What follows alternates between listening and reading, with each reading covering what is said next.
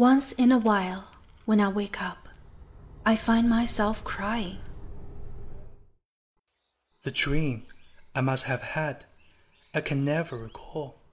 But But the sensation that I've lost something lingers for a long time after I wake up.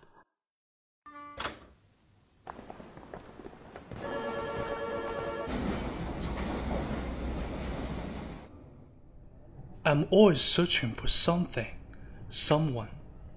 This feeling has possessed me, I think, from that day.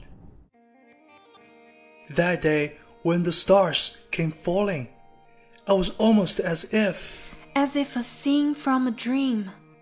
Nothing more, nothing less than a beautiful view.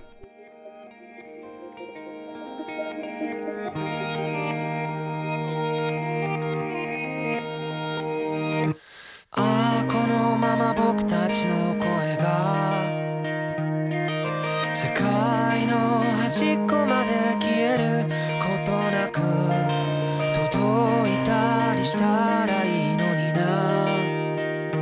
そしたらね二人でどんな言葉を花と消えることない約束。を二人でせーので。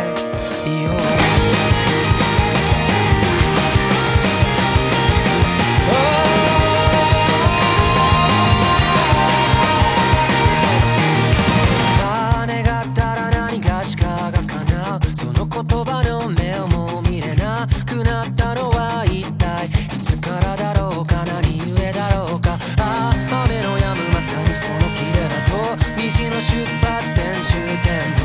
この命果てる場所に。